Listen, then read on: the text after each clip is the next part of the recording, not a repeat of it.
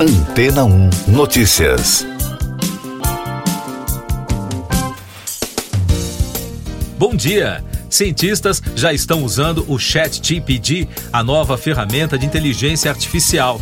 A tecnologia é um programa com capacidade de entender e redigir textos, simulando um diálogo humano que também é chamado de chatbot.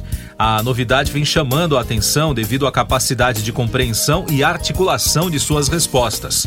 O ChatGPT é uma evolução da linguagem TPD-3 classificada como Large Language Models e foi criado pela OpenAI, empresa norte-americana especialista em desenvolvimento de inteligência artificial sem fins lucrativos.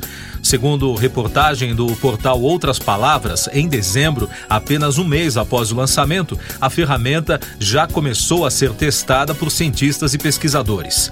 Entrevistados pela revista Nature, os biólogos computacionais Casey Green e Milton P. Vidori, da Universidade da Pensilvânia, na Filadélfia, testaram um novo chatbot como assistente os resultados foram considerados impressionantes. Incluem sugestões de revisão precisas para documentos feitas em segundos. Pividori afirmou à revista que isso ajudará a aumentar a produtividade no meio científico. Outros pesquisadores, como Hafstein Finnerson, da Universidade da Islândia, afirmaram que a ferramenta está sendo utilizada também para debater ideias. No Brasil, o Núcleo Interinstitucional de Linguística Computacional da USP, a Universidade de São Paulo, afirmou que o Chat GPT é uma nova evidência de inovações com potencial disruptivo que a inteligência artificial pode trazer no futuro, com o potencial de alterar drasticamente a maneira pela qual interagimos com as máquinas. Mais destaques das agências internacionais no podcast Antena 1 Notícias. Informações da Reuters. O presidente dos Estados Unidos, Joe Biden, disse que espera conversar com o presidente chinês Xi Jinping sobre o suposto balão espião derrubado neste mês por um caça de combate norte-americano após o objeto sobrevoar o território dos Estados Unidos. Biden não disse quando seria a reunião, mas afirmou que o país continua se engajando diplomaticamente em relação ao assunto. Na Inglaterra, milhares de enfermeiros britânicos pretendem reforçar no próximo mês as paralisações.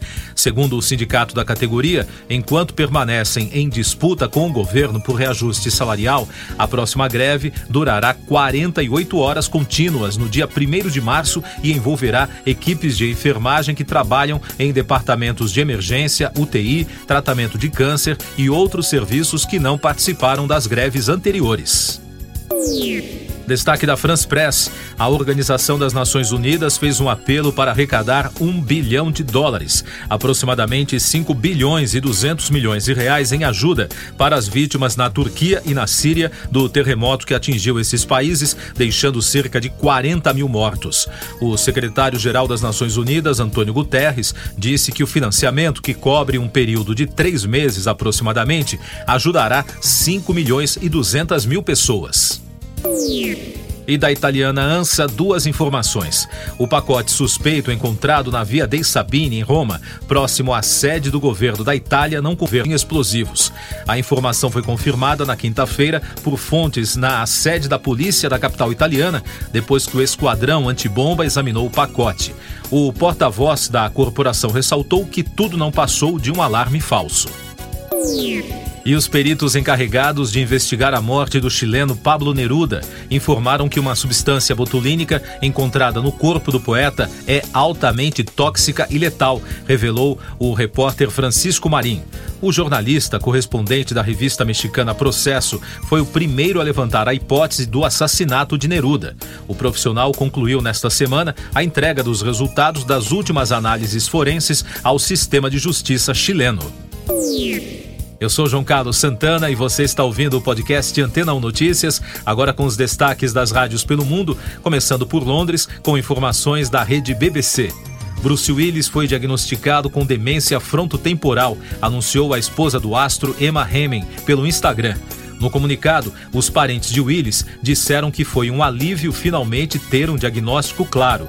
O ator de 67 anos foi diagnosticado com afasia na primavera do ano passado. A família esclareceu que o tipo de demência identificado é a forma mais comum em pessoas com menos de 60 anos. As filmagens do faroeste Rust serão retomadas neste ano, de acordo com relatórios obtidos pela emissora britânica. A produção retornará com o produtor Alec Baldwin permanecendo no papel principal. Ele recebeu duas acusações de homicídio involuntário pelo tiroteio fatal no set do filme e pela morte da diretora de fotografia Alina Hutchins. Uma mistura de novos e antigos membros da equipe trabalhará no filme, com Bianca Klein substituindo a falecida Hutchins. Segundo fontes da produção, o viúvo Matthew também aprovou um documentário sobre a diretora dos Estados Unidos da Fox News. O grupo de mídia americano revisitou a carreira da atriz Raquel Welch, que morreu nesta semana aos 82 anos. Segundo a reportagem baseada numa entrevista da estrela à Fox News Digital, o filme One Million Years BC, de 1965, que transformou a atriz em símbolo sexual, por pouco não aconteceu. Isso porque, inicialmente, ela não teve nenhum interesse em interpretar a mulher das cavernas usando um biquíni de pele pré-histórico.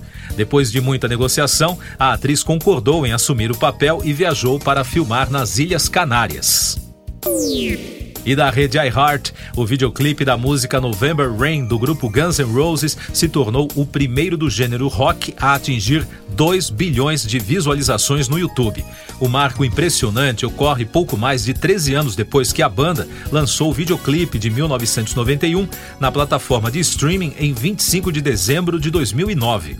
A reportagem fez questão de destacar que, apesar de outras bandas como Coldplay e Imagine Dragons já terem ultrapassado a marca, a Guns N' Roses é a primeira verdadeira banda de rock a alcançar o feito.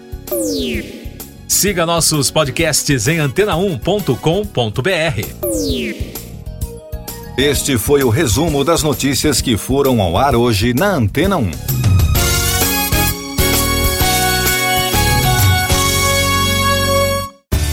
Depois de tanto conteúdo legal, que tal se hidratar com água rocha branca? O consumo regular de água durante o dia traz benefícios para a saúde, como, por exemplo, manter a pele bonita e hidratada. Rocha Branca, da fonte direto para sua casa. Depois de tanto conteúdo legal, que tal se hidratar com água rocha branca? O consumo regular de água durante o dia traz benefícios para a saúde, como, por exemplo, manter a pele bonita e hidratada. Rocha Branca, da fonte direto para sua casa.